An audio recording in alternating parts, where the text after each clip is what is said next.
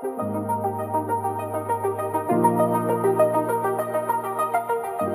迎各位来到阿普啊，井边闲谈。那我是大猫，我是凯梅，我是杜杜，我是建议。欢迎回来，欢迎回来。今天回来一下，然后马上就要消失，马上要出去，对，要去忙了啊！因为我本来想要问说，哎、欸，最近的那个生活有没有什么改变？就是对于上次我们在录说刚进竞选团队到现在的差别，后来后来发现好没什么好问的，反正就压力很大。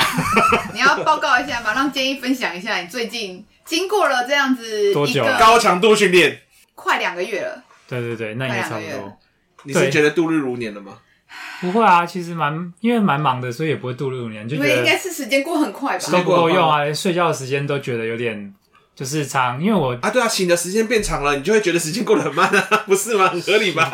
不是啊，可是因为事情多到你会觉得醒着时间也不够用啊。哦，就像像我其实如果没以前没课的话，我都会习惯可能九点再起来嘛，可是现在是八点半就要开会，每天。对，每而且是每天，然后六日也要没有没有。你们的开会是面对面还是线上？线上啊，线上的。哦、至少因为我因为我们那个会议是会去讨论每天的新闻内容，可能哪些跟基用有关，哪些跟选举有关，哪些是我们可能要跟的议题，然后就要每天跟候选人跟团队的伙伴讨论。然后这个会议是我负责主持的，所以我一定要就是准时上线，不然这个会议就会没人主持。你有迟到过吗？偶尔啦，或者偶尔请假，因为有时候是有别的事情，但是就会变成是说，基本上要预设每天就是八点二十就准备上线了，八点半要开会，然后可能结束的时候大概九点九点五分，对吧？然后我有时候如果不是有什么急着要出门或要跑行程的事的话，我有时候会再偷回去再偷偷睡一下。你你你如果说没有迟到过，他就要生气。来，这个希望竞选团队的人都不要听阿普蛙的直播。对，反正就是在偷睡一下，然后再去办公室啊。但是有的时候其实是一开完会立刻就有行程，是可能是要去按门铃、陌生拜访、介绍议题、介绍候选人的，或者是要去什么，像现在是最近在打疫苗或重阳敬老的场合，对吧？那偶偶尔则是要去公祭单位去，就是拈香拜拜。红白场那种没有红场，都是白场，没有红场都是只跑白场。对，大大概就是这样。然后我觉得就是会比较不适应的是。因为以前讲课的话，有的时候会也会课程很密的时候，会每天行程都不一样，然后会对于那种变换啊、交通啊，还要注意的事情会有点压力。可是我觉得竞选工作的这个程度又更高，是因为它的就是事情变换的频率又更快，可能就是以半小时或者是一小时为单位，就是做的事情要一直变。哦，是说。可能这半小时先跑这个行程，下个半小时赶快要去别的地方，然后或者是哎、欸，我要赶快就是哎、欸，晚上有个文事轮到我要发，但还没写哦，那赶快再回办公室写，或者是工作类型的差异会很大，就对了。可能不是每个人，他们不是团队每个人都这样，可是因为我负责的确实是会比较协助各组的啦。虽然我主力还是在偏宣传的部分，但就是各组的事情都还是要 cover，因为我们人真的就是以团队来讲，人比较少。有有一次蛮好笑的，就是因为有一次那个他们有安排去扫街，我没有去。可是我后来听那个其中一个伙伴荣辉，他就讲说那天的行程是，就是反正那时候扫市场，然后那天不知道为什么。是真的，应该不是真的，不是扫地吧？扫地的扫，不是扫地啦，是选举的扫街，扫街的拜票，扫市场就是去沿市场沿路跟大家拜票这样。然后那一次不知道为什么就是自工之力爆发，就是因为我们有一些自工群嘛，然后我们会邀请大家可以帮忙什么事，通常都是零星的，今天一两个，然后可能两三天有一两个可以帮忙这个帮忙那个。那天不知道什么扫街的时候，诶，志工刚好都有空，结果最后有十个人去扫街。然后龙辉事后给回馈说，十个人扫街的这个 level 是大概执政党的等级的，才会有这种十个人扫街的这个规模。但你们扫街是怎么扫啊？就是可能，例如说这个市场好了，可能候选人会走一个路线去沿路跟摊贩跟客人就是握手寒暄、发面子干嘛的啊。另外就会分，就是可能两组、三组，就是两两一组，在不同的站点，就是例如说这个可能市场的各个出入口。去一样就是发面子啊，介绍候选人这样子，对。然后十个人是蛮黄金的阵容，对。你们去哪里？哪一个市场？呃，我没有跟去，我有点忘了，oh. 可能是信义还是安乐的吧。然后，但但是我印象蛮深刻的。那可是我想讲的就是说，所以会以为我们好像人很多，但没有，其实我们人力很吃紧。那天完全是个意外，大部分时候都是那个办公室主任就他们说：“今天这个怎么办？很紧急，没有人去，谁可以去？”然后在办公室里面一大堆冒冷汗，面面相觑，怎么办？我要去吗？可是那我的事情是不是等一下回来还是要继续做？有种老师们要点人回答的时候，没有人敢对老师的眼睛。对，没有这个就是要点人出公差，可是你还有自己的作业什么。对啊，不过我觉得啦，就是这个工作有一个好处是，我就觉得它是一个蛮有回馈感的工作啦，就是包含网络上回馈、回应民众、写文章、做事，我觉得很多的事情都蛮有回馈感，尤其是你可以得到一些人的互动，像有时候会有一些感动的事情，是路过的民众给的回应，可能是蛮感人的，就是他们的加油的，他们欣赏，对吧？像像例如说我去跑那个陌生拜访，就是说你可能进到某个社区或者是一个里，安门林吗？去安门林，对。然后，但是其实通常好讨厌的感觉哦。对，他好讨厌跟陌生人接触，很容易被拒绝啦。有的是那种就是听你讲个一分钟，收个文宣就好；有的是一看到你们就关起来，然后也没有什么好脸色。所以我觉得那是一个心理消耗可能不小的事情。但有时候会蛮感动，是可能是说今天跑这个里，然后上午跑一次嘛，下午的时候这个里的另外一区或另外一栋楼去跑，然后可能就会遇到民众，他就会回应说：“哎，早上有看到你们呢，很勤劳哦。”然后就是会说：“哦，那你们真的很认真。”就是会给予一些回应。像这种回馈感都算是还不错的。我蛮好奇你们的陌生拜访，哎，所以你们怎么选择要拜访谁？对，就是、我们有一个，我们有一个陌拜的小组，他会去，就是把基隆的七个区，就做一个盘点分类。通常我们会优先去的地方，可能是王醒之，他已经就是有跟对我们团队伙伴有去拜访过里长，哦、然后里长通常愿意给我们拜访，而且比较友善的里长，我们就会优先排在他的里，可能优先去陌拜。所以，我们去的时候可能会跟里长打个招呼，哎，可能会问里长说：“哎，我们今天来想要按按门铃，然后跟大家打招呼，介绍议题，然后让他们认识候选人。那可能里长可能有没有什么推荐？嗯嗯啊，啊，如果是比较没那么亲切的，至至少不排斥我们的，我们可能也是去，但不一定就会去找里长。嗯、啊，如果是不不不让不就是不让王醒之拜访，或是很不亲切的，我们可能就会排在。就是重灾区嘛，就排在比较晚一点再去之类的。等你们磨练好心 心理素质。对对对，因为其实有一些社区，他们还是对外封闭性比较高的，是不太适合进去的。嗯。那那种的，有可能就是你被看到，他们可能警卫就把你赶走，哦、对吧？所以你们通常去的是那种公寓型的吗？通常我们是去，目前去的都还是开放型的居多。例如说，一楼是店家，然后二楼、哦、对。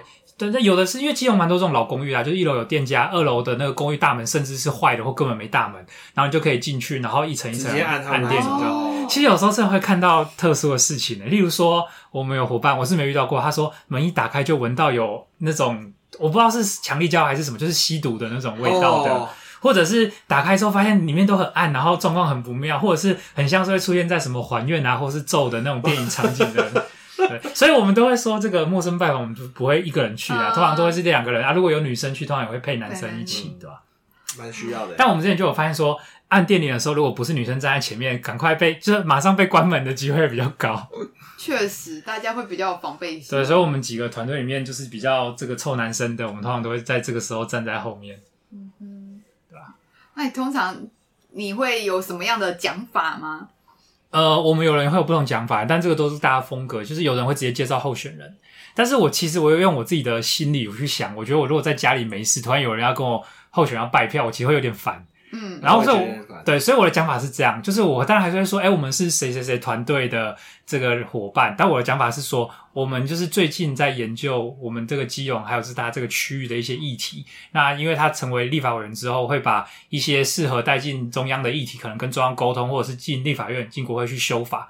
好，所以来想了解有没有什么就是关于关于在地的一些议题。然后我还会去强调是说，哎，可能就是里长或议员不太适合解决，或者他可能需要修法层次的，对吧？就是，所以以这个角度来讲，就是他会感觉，呃，其实这也是事实啊，就是不是骗他，是我们真的有在收集，嗯、只是我的切入点就没有以介绍候选人的角度，嗯、我会说我们是这个团队，但是我们想要做这件事情，对吧？嗯、那有可能大部分情况都还是说他也没什么想反应的，但是至少他就有趁机，就是我在介绍候选人的时候就有听完了，嗯，就比起我直接讲，他可能不想听，对吧？但是也真的会有的是，他就会分享说他们，例如说什么停车位不足啦，嗯、或者是儿童的游戏空间不够啊，这个其实反应度都蛮高的，就是各区都有类似的议题。对啊，然后就可以收集议题，然后比较会把弄的，或是当天状态不错，就可以再多跟他有一些交流。有的可能就会多分享更多他们生活中的事情啊，然后有些认识。然后可能就可以邀请他们，例如说加我们的候选人的 Line 啊，或者是 Follow FB 之类的。你们那一个一家陌生拜访通常会估多久？不一定呢、欸，就是，但是我们通常会自己心里有个长在，就是说讲太久了，如果今天都没有办法跑其他家，可能要控控控制一下，所以通常另外一个伙伴就要负责控时或者是做一个提醒。Uh、我自己的话，我其实大概都抓个十到十五分钟就差不多，我没有、uh、不会想要留太聊太久或进别人家里面，对吧、啊？所以，所以我自己比较，如果是公寓那种，我有时候会转成派报模式，就是在信箱塞文宣，然后信箱塞文宣，对啊，就我们有面、啊，这个不是本来就会做的事情吗？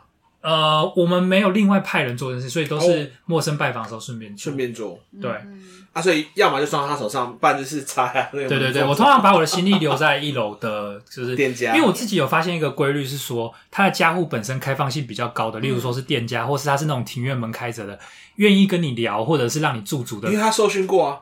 我觉得是，或者是他们本身的心理的准备度比较高啦。因为确实像我的话，我觉得我比较不会希望有人来我们家，所以我通常我买房子我就不会选择一楼。嗯，就是那我们就会通常不选择不会这样。可是如果有些人他其实就希望这样比较开放式的，那确实他在住家选择上就可能会比较有可能愿意选一楼。对，总之，而且我觉得他进到里面就是。比如说公寓嘛，嗯、下面如果是有门啊，如果已经进到里面到我家门口，其实我会觉得蛮可怕的。嗯，有可能啊，所以像这种为什么我们就会让这个女性的伙伴站前面啊，然后尽可能的保持亲切，不要有太多的动作，然后就是看也注意环境是不是灯光明亮什么的。嗯、但是啦，总体来说，真的进到楼梯间那种大公寓大厦的那种住户按门铃的。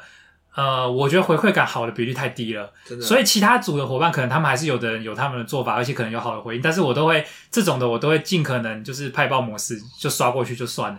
我尽量把我的心留在哪一种是我直接可以看到人的，例如说他在阳台，然后我在、啊、我在街道上，我跟他打招呼，他愿意跟我聊，我就聊，然后我再上去。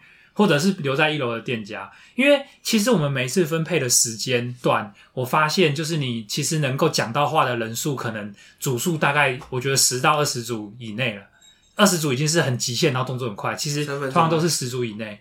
因为我们一次出去时间不会超过两个小时，嗯，十足以内的情况底下，那我把时间花在挨家挨户按电铃，然后等他们回应，然后不一定状况好的情况底下，其实我快速的派报模式结束之后，我剩下去找还可以聊天的人，其实搞不好就把我时间用的不够，嗯，所以我后来都是采取这个模式，嗯、对吧？嗯嗯、那这个其实是我们蛮认真在做的，因为其实是知名度不够的这种无党籍候选人，就是让大家认识一个蛮重要的机会，虽然比不上网络的快速，可是我觉得这种实打实的互动是蛮重要的。就是民众的回应也都蛮有感，然后就是听说也有一就是有在掌握民调的我们单位以外的人有得到一些小道消息，是说好像民调有因此提升哦，所以我们就开始收集各种民调议题，然后其实这个我们自己接下来会做民调，可是因为做民调很贵，嗯、然后我们怎么样的贵法？我没有去认真研究，啊、但是、哦、对啊，你要去民调公司跟他买，就是。呃，根据我们的这个办公室的这个总干事的评估的话，以我们的经费状况合理来讲，可能最多也许做两次就差不多了，所以就要很谨慎的决定是在什么时间点做，因为你必须要是能够最容易取得你最需要的资讯，而且最有判断价值的时间点。嗯，哦哦，然后其他比如政党会做很多次哦，其实不一定很多次，可他们一定是比我们更有本钱做啊。如果他们真的想做，他们只会传到不同的区域啊。嗯嗯。对吧？就是，那我们就是真的，因为我们没有任何收入是，就是除了小额捐款那种政治现金，大家一笔一笔，可能就是几千块、一万块这种捐款，但我们没有任何收入，嗯、所以就是钱都要用的很谨慎。诶，那我看到你们就是其实看板，老实说算是蛮多的，或是布条蛮多。你们这边的预算这样子，那个就是我们行政的主任他们会去抓，可以就是可以负荷多少，因为那个其实真的不太能省的原因是说。如果你做很多事做了很多努力，可大家都看不到，没有用。嗯，最直接的曝光，而且也不得不承认啦，其实很多候选人还是很多的选民还是以我知道谁我就投给谁。那这样的话一定是传统大党有利所以就是要积极曝光啊。所以我们其实没有算点很多啦，然后那个点都是我们真的蛮认真考虑。有哦，而且有的其实是免费的哦，因为我们候选人穷归穷。对，因为我们会选人穷归穷，可是其实他人缘不错，而且他是议题深入，是他真的会获得某些人的认同跟支持。所以有些人可能免费的，我家的墙外墙就给你，可以挂看板。是这样。但是点真的比较好的那个都是有花钱的啦。有少量是没花钱或者是花小钱的啊，有的是真的就是得直接花钱那种，就是我们真的评估过点位就是有效益。有，因为我看过有就是有公寓的外面那边，对，那那如果还有用到楼下。不行啊。所以？我举例来讲，好像凯梅回家，如果是走安乐那边的话，你可能会看到，就是那个。老大公庙那边有没有？嗯嗯、它有面墙有它的广告，对不对？你会发现说，为什么只有横的一条一层？为什么不延伸下来？不能给比较对，因为不行，那是别人家。楼下不熟。对，只有那一层让我们贴。嗯、好了，有看到不错。因为确实我有看到，我也不知道是因为你应该看到有些形状很奇怪，就是很细长，或者是 就是哎，怎么只有在这里？那因为确实会一直有看到，我就觉得哇，你们其实蛮。积极在积极曝光啊！我连我家的那个我自己我家的外墙，面对火车轨道的我都挂了布条，希望搭火车通勤人转头说：“哎呦，这个是谁？” 你有看到？我们回家的时候可以看一下。你可以看一下，吴建一你们回家的时候，对，就是看我家的方向。如果知道我家在哪的话，应该看得到。那你们团队有主打议题吗？就是有特别，因为我知道有些人在选举的时候，我之前就听不是说有人就是什么打奖先锋啊，光是在喊打奖，他就可以选上。有可能，我们有主打议题啊。我们主打议题其实是修彩化法，就是核心是说，其实中央跟地方的权力的不平等，来自于某一部分，其实来自于因为经费都是掌握在中央嘛，他在把税金依照他的依照法律跟他们的行政上可行的方式分配给地方。嗯，那所以其实基隆其实是蛮穷的县市，是因为我们可以拿到分到的钱是很少的，那就会呈现说，我们的市政很多要施政，其实都会有一个根本问题是为什么做不来，因为钱不够。哦。对吧？所以你很多事情都没办法做到位。所以财划是财务规划法，财务规划划分法，财务划分。财务划分。对，它完整名字我有点忘了，但是简称财划法。它简单来讲就是说，中央可以怎么样的，就是拨钱给地方的一些划分方式，对吧？所以我们会想要修这个法律，来让地方可以取得更多的财源，让市政可以更落更落实有力。因为你可以发现，就是说为什么直辖市跟那个一般我们这种县市的市政品质，其实公或者是公共设施的品质会落差很大。其实就是最直接，就是说技术先不谈的话，你至少钱就是输很多，完全没办法比较。啊、像我们青年委员会之前杯子拿出来，就是说基隆很穷啊，对啊，所以没什么钱呐、啊。还有还有一个点是说，我那天很有感，因为那天跟陪候选人去走一个莫名其妙的散步行程，走了二十公里，然后我们从那个基隆一直走到南港嘛，中间有经过新北，我们是走那个自行车道，就发现一件事情是说，首先是候选人先跟我们讲一件事情，就是。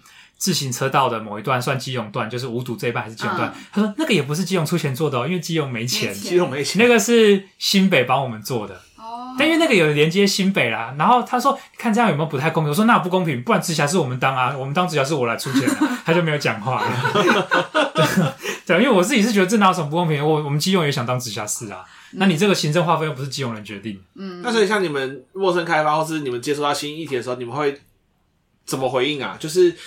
如果有人提了，你们都要回应吗？还是我们这个议题我们不熟或怎么样？呃，不熟还是有聊的空间，因为我们的基本心法，其实我就觉得做跟做做公民教育很像啊。是，我觉得是我认同，就是整个团队或是他工作的方向里面原因是说，他不会因为说这不是我们团队关切的主题，所以就敷衍你又干嘛。就是我们有一个原则，就是我们当然不希望澄清太多，然后拖垮我们的行政能量，嗯、可是我们会尽可能去整理你所在意的事情有没有其实是。我们的国家法律制定有问题哦，那可能需要修法，或者是哎、欸、其实这是公权力应该介入的事情。所以，因为我们团队里面就是又有陈冠宇作为议员嘛，所以有些事情可能会带回到让冠宇去研究，或者是在议会去施力。啊，有些可能单纯我们会联系我们就是熟知的，例如说邻近的里长是哎、欸、里面有这个反应啊，有的可能我们就会整理起来变成是我们要去可能要研究说是不是要修法的。对，像像或者回那回应是怎样？会直接跟对方还是贴？我们就先趁机邀请他加 Line 啦，就是可以回应他。所以举个例子好了，就是李明很容易反映说停车空间就是不足。OK，停车很严，这是基隆超严重的吧？可是停车空间不足，那当然里内或议员有他们做法，就乔出一些空间嘛。立委的层级可能是怎么看？就是说，其实基隆有很多空间是，例如说国有财产署、国有财产署的地，或者是那个财产署哦，就国有地的意思。国有地啊，对啊，对，然后呃，或者是那个。国营企业，例如说那个港务分公司，Okay. 或者是什么铁路，对对对，铁路局、台糖干嘛的各各种的国营企业的地，啊、那这种地，如果你要让它可以合理的，因为你你现在放在那边没有用嘛，你要不要？你可不可以让民众说变成是暂时变成停车场，嗯，或者是休憩空间？哎、嗯，其实这可能可以，但是那要怎么样可以促成这一步？有可能就是要跟这些国营企业要去。就有点像谈判呐、啊，嗯、可是照现有的法规，他根本没有条件，根本没有条件跟他谈判，就不理你就好了。Okay. 所以可能就要靠立委修法，是动了这个法律之后，应该要对你举举个例子，可能有一些原则是说，如果你当下没有使用，一年内没有规划，你就应该要让地方可以使用，类似像这样，啊、这个就是需要立委去施力。那这个就没有办法直接给民众看到说，我帮你现在乔出多少停车位哦。可是长久来讲，可能可以创造出对民众的那个生活比较有福祉的方向。诶，那我想顺便问一下，因为像那个现在八堵火车站那一块，因为停车格已经被哦。嗯，呃，应该说很停车可被收回去，收回去，然后所以这边现在没办法停车嘛，然后停前面有停车。对，那个冠宇有在追，然后我记得上次有民众问他有回应，但因为我没有直接追，那我再问，你可以直接私讯冠宇，他应该会跟你讲。因为其实会特别关注一部分是像我家会，我会骑车到八堵火车站去搭车到台北嘛，嗯、然后他本来其实那有旁边都有一些都有蛮多的停车。格或应该说停车空间，那时候其实也没有画，没有画格子。对，因为那边有点像是树的附近，所以就会有很多的空地，然后大家就直接停那边。对啊，对啊。然后现在那边一块一块被开始被挡起来，然后说好像以后要做收费停车场还是怎样，但是暂时又都没有其他的公告。其实你真的可以问冠宇啊，甚至你可以跟他讲，嗯、看他可以变成提案去议会提，但我猜有可能本来就有提。OK，只是我觉得这里可以分享一个观念是说。可能不是所有的议员或者是所有的政治人物的团队都这样，但是像我们其实是蛮希望民众有关心事情，然后可以回应给我们之后，跟我们一起关心。嗯，因为有些事情是议员他注意的事情太多了。嗯，那如果没有民众的关心作为基础的话，其实很容易散掉之外，再来也会有一种空虚感，是说我到底是为了谁这样忙，也没有人看见，也没有人真的在意。嗯，所以其实公民有在意越多的事情，大家愿意，例如说跟身边人讨论，然后可以汇集意见给你们的选区的议员。那那无党籍的好处就是他服务所有人，他就没有分说你是不是支持他们党派的。因为像八堵那一块，其实我觉得格外要关注，也是因为说那个捷运要拉来这里。那我就想说，它腹地根本如果没有空间让民众停车，那你其实捷运拉来以后，只会造成这边的，就是更混乱啊。有可能啦，但捷运有更深的问题，可能变成一个 大钱坑，那个就先不谈。反正工作大概就这样，就是。很多是要嘛，然后我是蛮喜欢研究议题的，像最近有另外一个也在追的议题是跟通勤有关，就是如何提升通勤去台北的效率。其实跟我无关的，哦、因为我没有通勤，我还在基隆工作。嗯、对，但这个议题蛮有趣，因为你就要去研究客运系统，然后去看客运整个系统的问题出在哪里，对吧？你目前看到什么？因为我其实每天基本上没几天，大概基隆人上面就会在抱怨说，这边排人排了这么长的客运了，然后班次怎么都还没有来或什么的。对啊，其实最。最呃比较好理解也比较表层的就是状况，可以直接讲，就是说司机不够，司机不够，司机不够，司机就是各家公司他们都没有补足司机的员额哦。然后有一些复杂的点，还有包含是司机很容易被某些别的条件吸引走，因为客运司机他们的状况其实整体福祉可能不够留住人才啦，对吧？公车可能有类似的问题，就是例如说你可能有些。奥客会不礼貌，甚至有可能攻击你的倾向，嗯、然后你每天的那个心理消耗是很巨大的。嗯，对，所以司机的那个薪水乍听之下好像还不错，可能至少我记得听起来好像都有五万以上，然后有的特别的线可能甚至加一加可以到十一万，但是他们还是人一直在流失，就是卖干了，对啊，卖干卖某种精神的消耗啦。嗯、然后而且还听说他们会流去哪，可能会去跑货车。更赚，然后还有听说会不 会去跑 Uber。哦，对，Uber 就是比较自由啊，自由对，所以他然后其实听说好像真的赚上去，就是跑的过程赚上去的这个钱也不会差太多。所以那你这样想一想，说我到底为什么在那边做作践自己，被那些奥 K 在那边，对吧？嗯、所以我觉得这个需要整体环境改善、福祉的改善啊，甚至是薪资可能还有一些调整的空间，然后。但是核心还有一个问题是说，客运业他们也呈现一种红海竞争的状况，是缺乏公权力的介入，是把某些条件去拉平，让他们有比较好的体质去提升服务品质，就会变成是说，不同业者之间会恶性竞争。我想要透过消耗战来饿死其他的业者，然后我可能消耗战。我举个例子，假设我跟大猫是客运业者，我们要恶性竞争。嗯、今天这个这条线对我们两个都有利的做法，其实应该是我们的排班错开。不要造成说，同时我们的车都在这，然后都没有坐满，然后其他时间民众又等不到车，应该是错开，对我们来讲都可以让我们的那个量提升。可是我就想是，但是如果也吞下这市场，大猫的公司死一死对我来讲最好，所以大猫这个时段开了五十班，我他妈就开一百班压死你，我一定亏钱。可是我的打的就是说，可不可以把你干掉？等等你死了之后，就都是我的。对，可是那你说我们有没有人说希望客运者哎，你们来合作嘛？其实有点困难，为什么啊？我跟大猫就不对盘，我们就这样斗了这么久了，然后。就是公权力可能也没有很好的介入，公权力只有在哎、欸、这条线不能停死哦，我们现在民众在抱怨了，所以凹你一下，凹我一下，就是互相就是有一些亏欠，然后大家都呈现一个很纠结的、复杂的你欠我，我欠你的关系的时候，我觉得这个就变成一个死局啊。所以我们在研究这个议题，会发现它很难动，可是可能真的会需要有立法委员的层级，嗯，然后还有就是有策略的、有方法的。这个策略不是只是修法策略，也包含的谈判的策略，嗯，然后了解权力关系，然后去松动这个局面，他会非常难做，因为。这个局已经很久了，可能就是这样二三十年来都这样了，然后没有人没有人想动，也没有人敢动，因为没有什么好处。可是真的就会需要有人看透这个状况是怎样，然后以一个就是我们真的知道怎么样的未来比较好的角度去动它，然后可能它很没有办法有短期的政治红利，甚至业者也会发生说，你有一些业者可能是属于既得利益，他不会想去动路线，搞什么联联合营运什么的。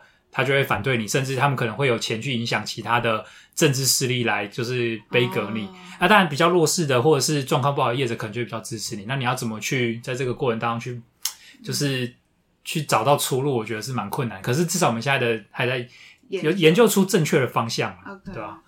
其实光是这历程就发现很困难的时候，说你会发现很多的资料，如果你没有掌握公权力，你其实很难取得。像我们现在立委团队来讲，王行之虽然是前议员嘛，可他现在就是一介公民。所以，我们很多资料要怎么取得？一部分可能是市政府的资料，可能可以透过议议员的议员官员那边去取得；另外一部分可能是要透过其他友好的立法委员，透过国会的角度去跟就是公部门所知干嘛的。嗯，你就会发现，公民真的势力比较单薄，就会更需要所有的公民可以支持，让公民的势力有汇集。另外一部分的话，这确实也是无党的困难之处，就是你没有党或聚集起来的那些情报跟资源，你全部都要靠自己。但是我觉得有时候这样也会有一些感动的来源，是说你会发现，像我们的支持者或者是我们的那个 FB 的粉丝哈，就是都没有用买的，也没有那种就是纯粹利益，就是有什么利益交换的事情，真的都是很很情感上或者是议题上，他真的很认同你的，所以你会发现这种支持，他们真的就会很那叫什么，就是很。始终很始终，而且会有时候蛮温馨。例如说，我们有志工是会自己就是完全是三明治板站在对无偿的哦，站在车站，然后就会自动宣传啊，就是介绍。然后，所以我们也会有其他的，可能不是直接来当志工，可是可能有认识的人有拍到，就会觉得很感动，就会变成一个感动的扩散。我会觉得说，哎，选举就是有这个温馨的一面，也是蛮不错的。选举竟然有温馨的一面，不然有些会让你觉得真的很消耗，或者是感觉很有一些利益的算计的事情，都会让人觉得很。很想要保持距离啊！嗯，哎，既然你讲到算计，你刚刚不是有说有些对手会有怪招吗？那我比较好奇的是，你目前有看过什么怪招？目前呢、喔，我觉得基隆的状况是，大家还是走一个没有直接短兵相接的状况，所以其实还好了。Oh, okay. 对啊，不过因为你知道政党他们有他们的包袱跟套路，就是说我们是无党，有时候根本就无关。可是你会发现蓝绿两党的，就是他们很常就是很奇怪的互殴，就是纠结一个。一个值得关注的事情，他们纠结一个很小的点，然后又上看板骂啦，或者是又就是就是发新闻稿骂，然后纠结的点很小，就是他们会有这种现象。那就是我们内部的分析是说，因为这个就是他们其实他们需要的就是说，我要有版面，我要被看见，我需要刷存在感来号召你认同政党人的那种关注跟动员，对吧？嗯、可是其实老实讲，我们自己的互动跟研究也发现，有些公民是很讨厌这样，会觉得这样子就是。嗯是，就是你了解议题的人就会觉得他们这样到底在搞什么？那这种就会是我们赶快要去分享说我们的证件是什么，或是我们怎么看这件事情欺骗。所以我另外一块很多要负责，就是说观察网络的这种舆情，然后去就是帮忙协助回应，说我们的候选人是怎么看这件事情，对吧？那其实有时候蛮累的，而且你知道我有点洁癖。我不能容忍，就是别人有对我们有批评，然后我既然没有好好的回复，就是看起来好像我们理亏没回应，我会有点难以容忍，所以有时候就压力很大，又浪，哎，不能说浪费，就花很多时间在，只是为了好好回复每一个人。所以实际上你就是在海巡，对不对？真的就是海巡啊，对吧？但是我自己是觉得，我会感觉是有成效的，因为当你其他的竞争者他们没有心力，或他们不重视这一块的时候，你会发现。整个，例如说，可能是 FB 的社团，或者是某些频道，是只有你在认真的，就是你们这一派的人在认真的回应选民的时候，我自己认为这是有差的啦，嗯，对吧？就算不一定能跟选民有共识，因为有的真的是就是摆明了就是不支持你，然后就是应该有特定的支持对象，但就是要来让你难看的那种的，我都会很谨慎的，就是要展现风度，因为我就会提醒自己，我不是要回给他看的，我是要回给广大的民众看，给大家看，对吧？你要回。有高度，对，要有高度，我就是随时要自我提醒。虽然有时候喜人骂他说：“更之前不会死你，就是到底乱够了。”就是只是看到你就来乱的，啊，对啊。有的就是为呛而呛，然后讲一些你真的不知道这讲什么，因为根本没有逻辑，就纯粹只看出来哦，他反正他就是在呛你。对，就是想说，真的很闲呢。不过我后来还有一个思路是说，因为我们团队内部有比较有选举经验，他们也提说黑粉也是粉，因为 FB 的演算法就是他是根本不管你的回的内容是看流量，所以推上来的。我后来我的心态都会说，嗯，我要鼓励他多说点，就算是骂我也好，因为这样可以让我这个文章在这边维持久一点。就是哎、欸，他回你回了一个，他又再回一个，那其实这一篇的触及率就会，因为我们延上会带来流量嘛，对吧？因为我们穷的话没有办法各个下广告，这种时候就是要靠大家。哎、欸，你愿意回，我们感恩你，感恩。谢谢你的帮助。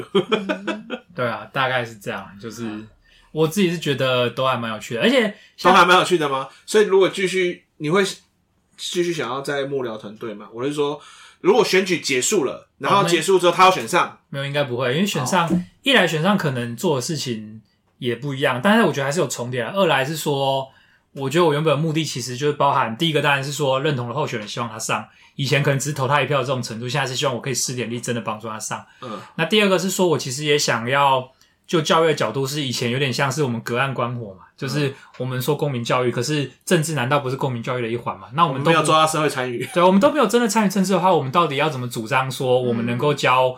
现在的青少年说，你应该要怎么关心政治？是我们甚至连选举真正是什么样子都讲不出来。所以这是我的目的。那如果他真的选上的话，我觉得就祝福他啦。那以后可能有合作的机会，但是我觉得我还是比较想做教育。我自己也有意识到这一点，就是各个工作里面，我觉得这个工作我最最有兴趣的两个点，第一个是政策研究，第二个是行销。嗯。但是这个其实都不是真的政治工作的全貌了，嗯，对吧？所以可能也许我是适合做幕僚，因为这两个真的就很幕僚。可是我就会想要把这两个，其实我教育工作也可以运用啊。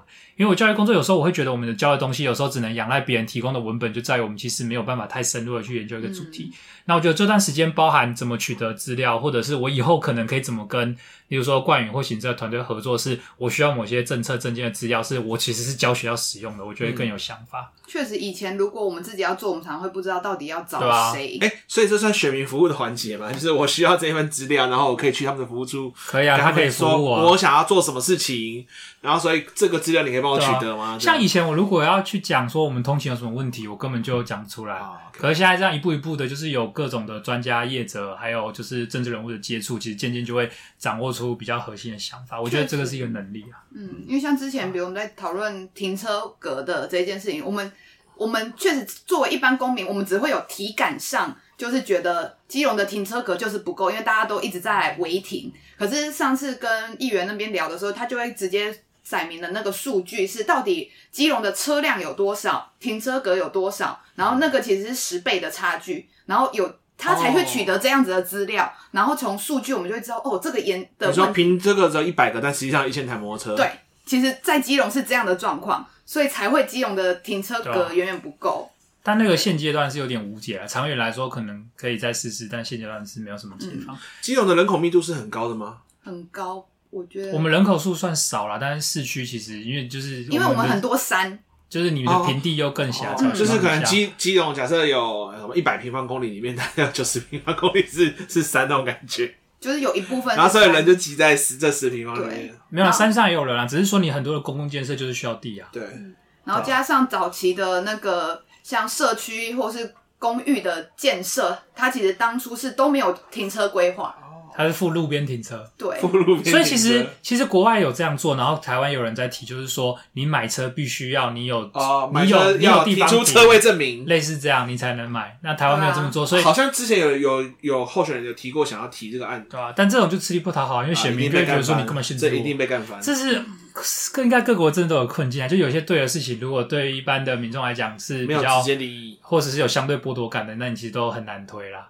像我们刚刚讲客运的问题，其实也会有很大一部分的问题是你，例如说一般通勤族根本不 care 到这个程度，他就是我要有车搭就好了。然后业者可能有他们的考虑，那其实有时候推行起来困难，就是大家不一定会支持，对吧？嗯、就算你知道是对的事，或者是真的对某些群体是有利的事，他们也不一定可以理解。那那个就会是沟通上困难。那不就是跟 CRT 一样？但但那块也是我觉得有趣的点呢，就是怎么设计一个好的沟通文本。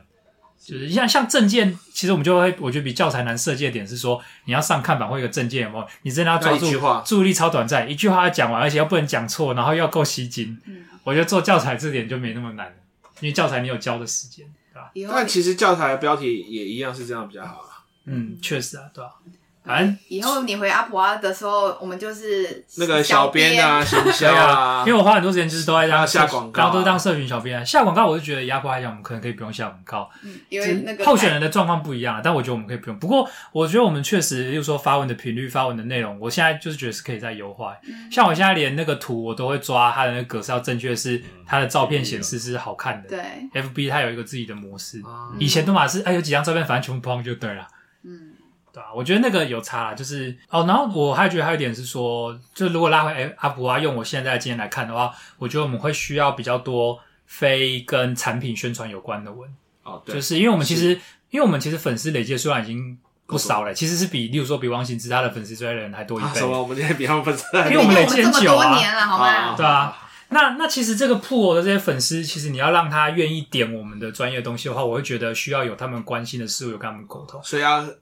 多写不同方向的东西，对，而且像我举个例子，像我老实说啦，我们 po 议题的话，那个触及就是比较低，超低啊。可是如果我们 po 什么参选日记，就是今天又见了谁，然后讲一些温馨感人的话的话，触及率很高，在按赞、心情数、回应数、留言数都蛮高的。的东西对，然后其实一般人他们会比较喜欢这种东西，可是比例是这样嘛？